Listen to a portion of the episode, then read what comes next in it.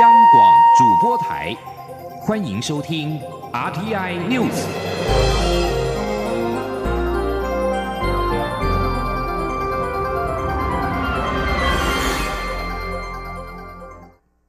各位好，我是主播王玉伟，欢迎收听这节央广主播台提供给您的 RTI News 新闻。首先带您关注。蔡英文总统今天中午率团启程，前往加勒比海友邦海地、圣克里斯多福及尼维斯、圣文森、圣露西亚，展开自由民主永续之旅。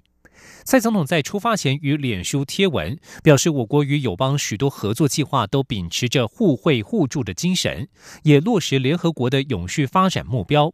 这次出访，他将前往视察台湾技术团与友邦合作的丰硕成果，同时也要透过这次出访向友邦表达感谢，谢谢他们长期在国际上为台湾仗义直言，并且去看看海外的台湾乡亲。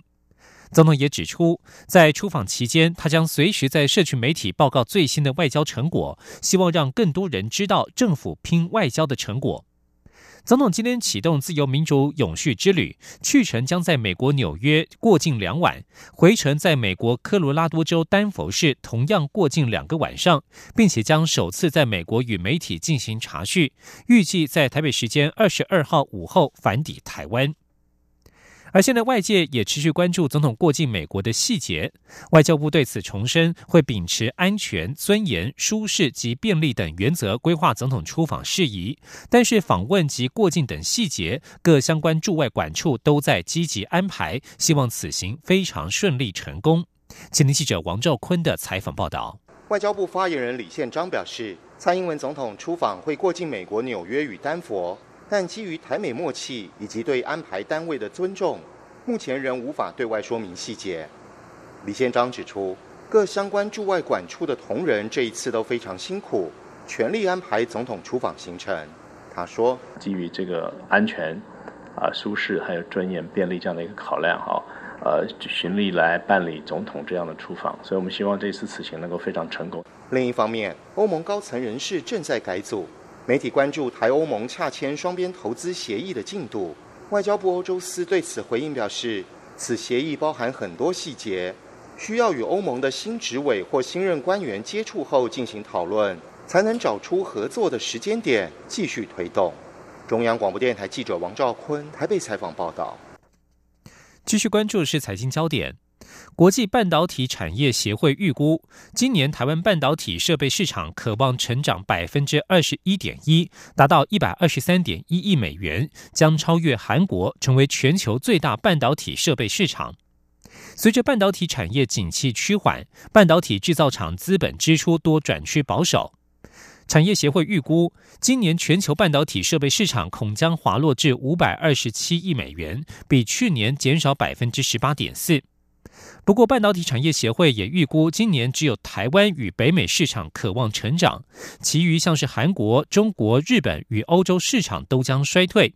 其中，台湾市场渴望达到一百二十三点一亿美元，将成长百分之二十一点一，不仅是成长量最大的市场，并且将超越韩国，跃居全球最大半导体设备市场。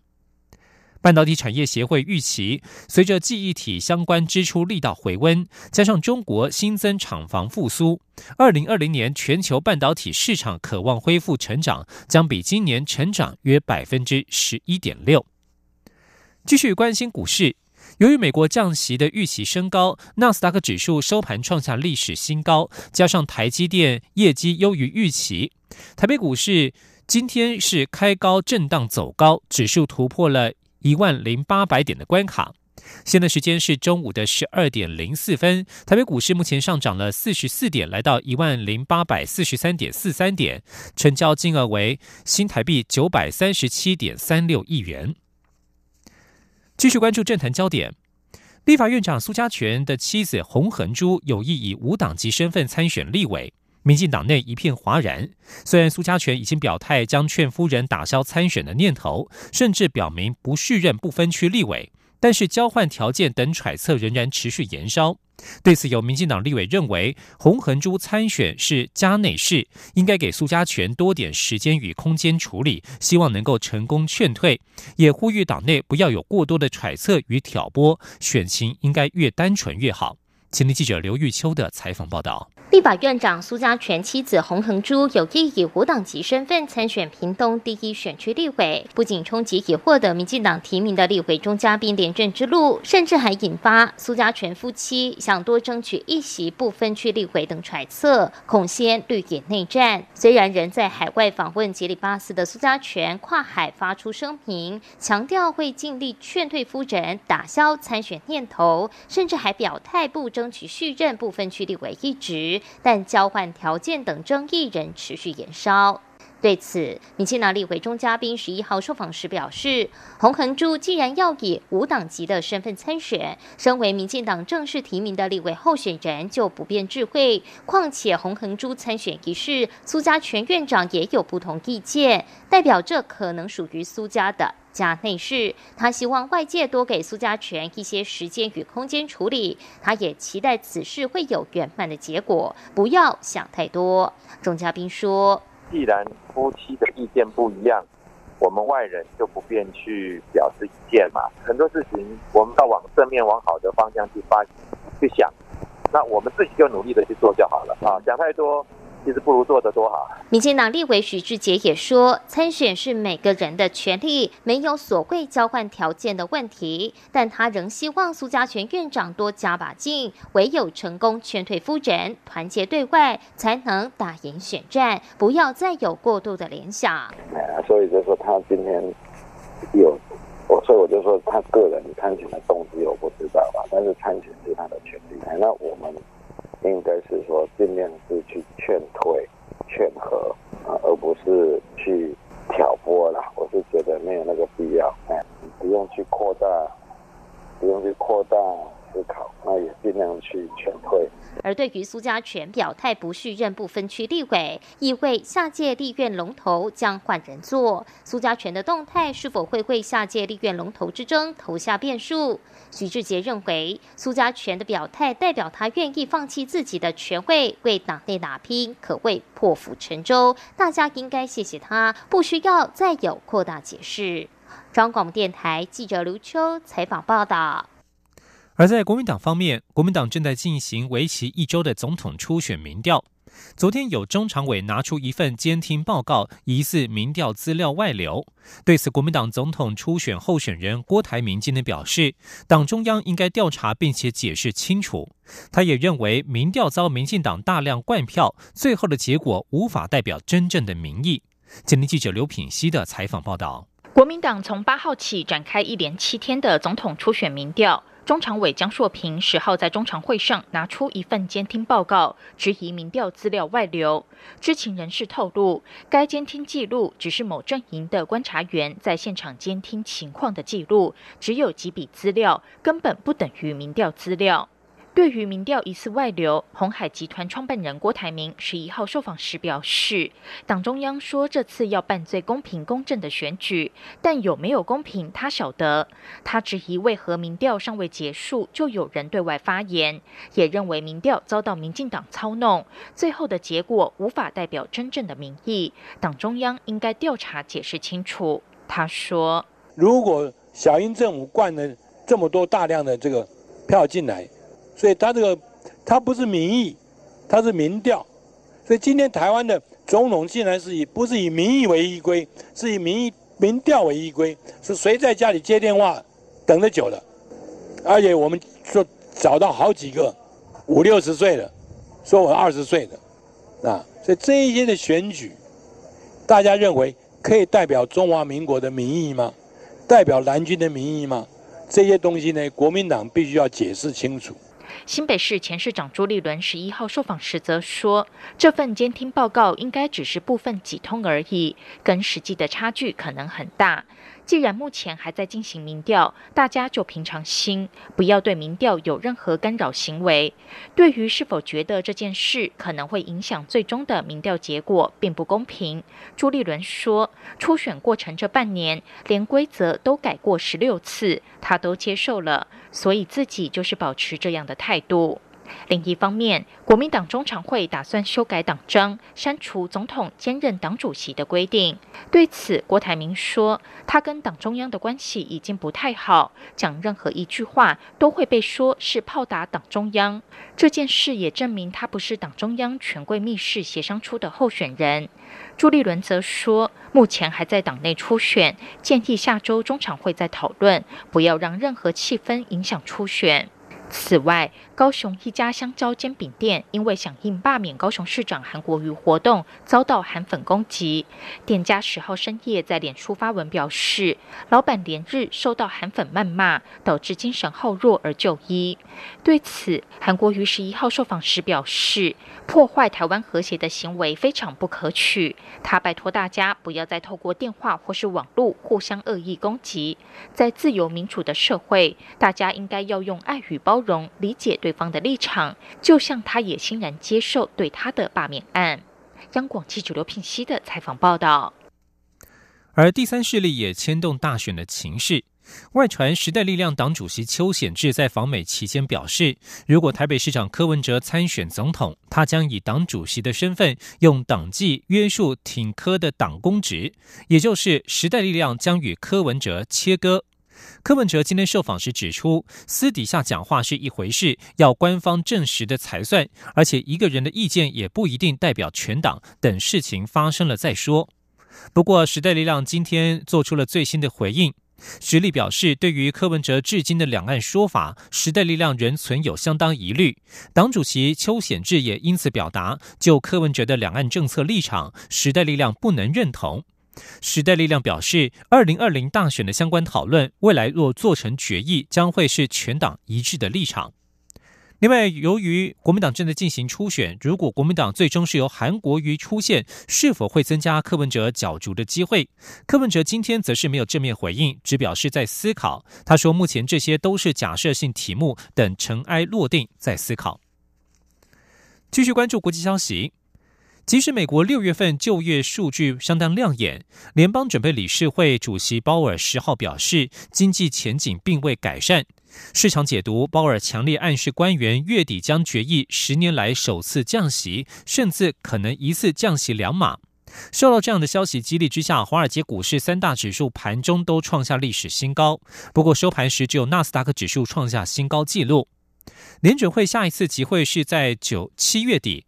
联期货利率市场行情显示，投资人认为联准会届时宣布降息的几率达到百分之百，超过百分之二十五的投资人预期将会降息两码。另外，美国总统川普一再扬言要联准会主席鲍尔走人。鲍尔十号表示，就算总统川普试图开除他，他也不会离开他的职位。川普之前一再攻击鲍尔与联准会升息，声称会对美国经济构成威胁，又说联准会的政策是在扯他后腿，削弱他提振经济的努力。而在日韩贸易战方面，南韩外交部今天表示，南韩外长康金和已经告诉美国国务卿蓬佩奥，日本对南韩实施出口管制，对三边合作而言是不受欢迎的。日本在上周针对智慧型手机荧幕和晶片的三种关键原料含氟聚烯亚胺光阻剂以及高纯度的氟化氢，对南韩加强出口管制。原因是南韩最高法院下令新日铁铸金公司应赔偿二战期间被强行征用的韩国劳工。这项出口限制将影响到南韩的大型企业，像是三星电子和 SK 海力士等等。康金和十号在电话当中告诉蓬佩奥，日本的贸易限制可能不只对南韩公司造成伤害，恐怕还会伤害全球供应链，并且伤害到美国的企业。根据多国外交官与路透社取得的信函，目前已经有二十二个国家呼吁中国停止在新疆自治区大规模拘禁维吾尔人。这是联合国人权理事会首次针对这个问题而出现多国联合行动。联合国专家指出，新疆至少有一百万名维吾尔人以及他族穆斯林被拘禁在再教育营。中国声称这有助于根除极端主义并培训新技能。这封递交给联合国人权理事会主席的信函，署名日期是七月八号，由二十二国大使联署，其中包括了澳洲、加拿大、日本以及英国、法国、德国、瑞士等欧洲国家，但是不包括一年前退出人权理事会的美国。一位西方国家外交官表示，这是对新疆问题的首次集体回应。以上新闻由王玉伟编辑播报，稍后请继续收听央广午间新闻。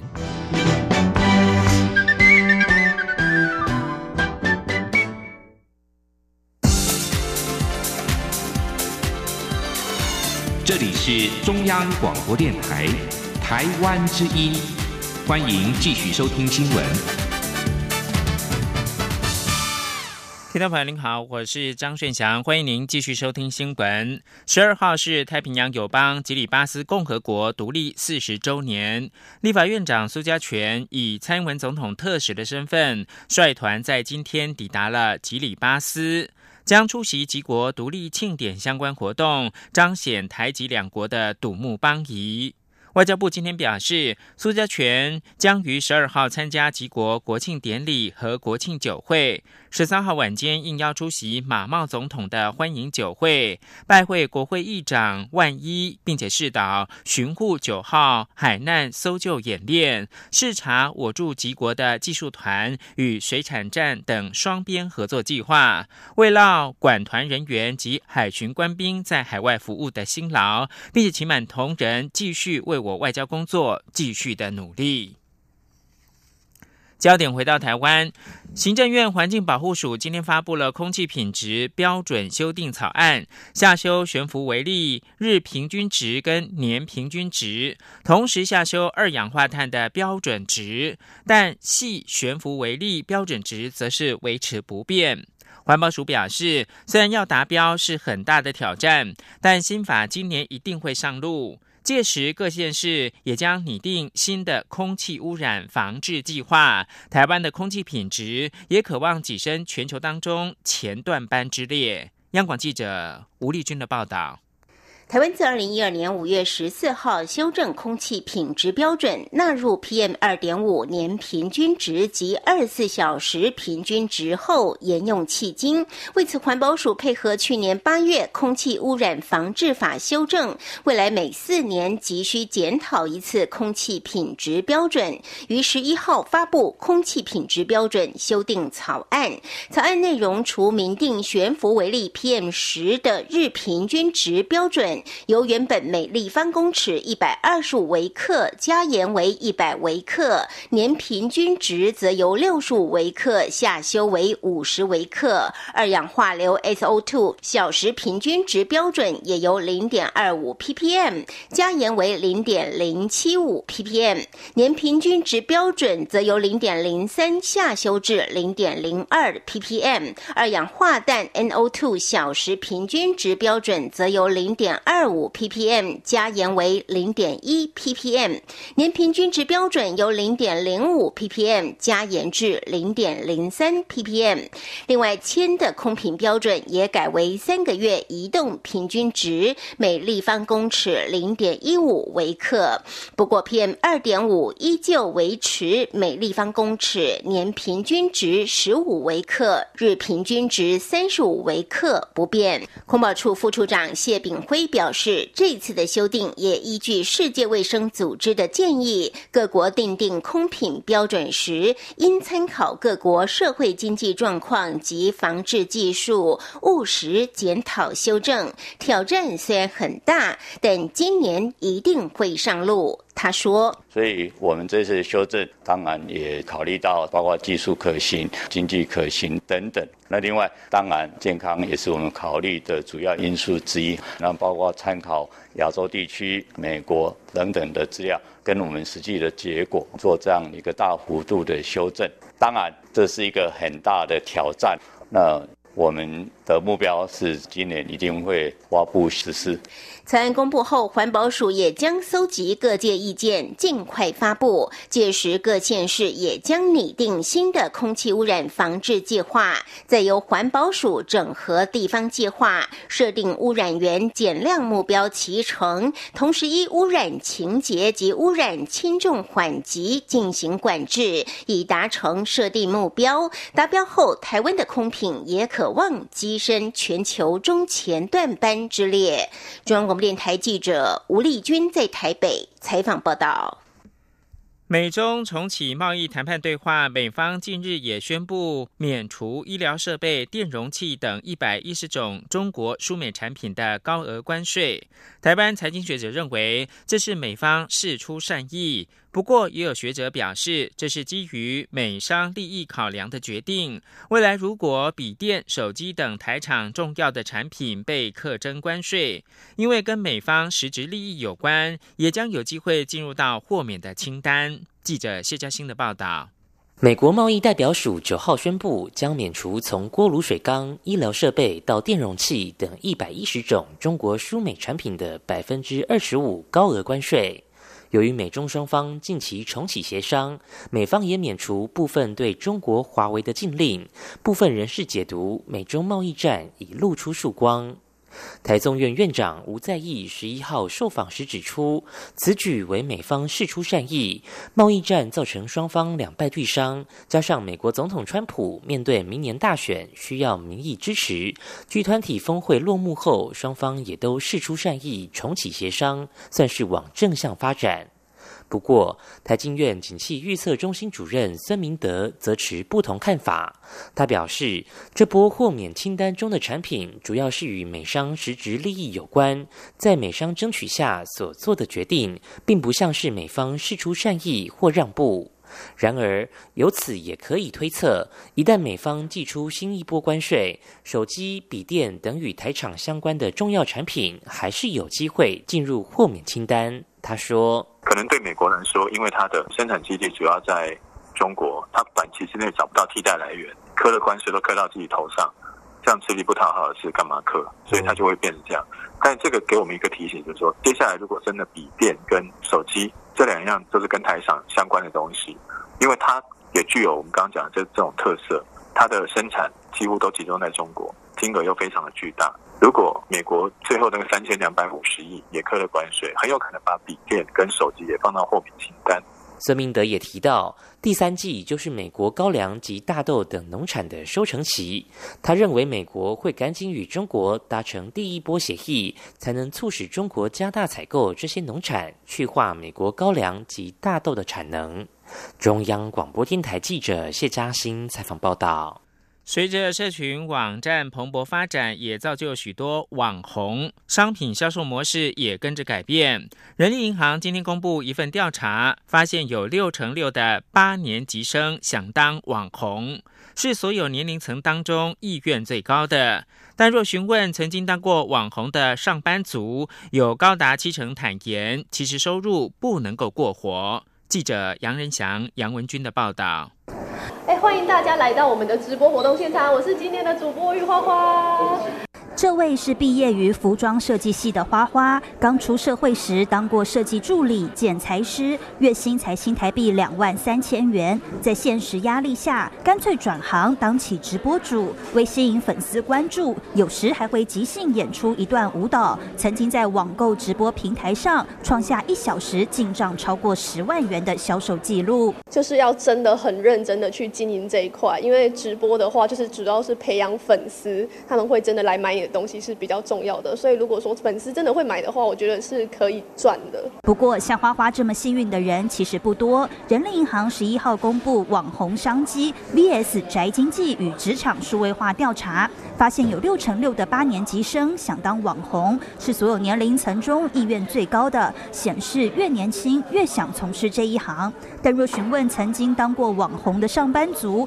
则有高达七成坦言，其实收入不能过活。Yes 一二三求职网发言人杨宗斌说：“毕竟竞争很激烈的情况下，除非你自己。”呃，就是非常能够这个有吸金的一个作用，而且要把实际上最重要的这个网络的流量变成金流的话，才有可能这个完成这个百万年薪的一个梦想。网络上的商机究竟有多高？以经营生活市集、松果购物等电商平台为主的创业家兄弟公司就指出，他们成立七年来，每年营收都以双位数稳健成长，更利用人工智慧让商品自己找客户。创业家兄弟公司公关总监黄伟东说：“那甚至我们也会追踪他喜欢的商品，所以我们透过数位的行销、FB 啊、Line 的推播，他也会看到说，哎，这个是我之前有曾经浏览过的商品，然后现在又跳出来提醒他说，哎，是不是想要来来购买这个商品？”黄伟东也指出，现在零售业已从实体转向虚拟，业界现在渴求数位行销、电子商务工程师、商品策略专才等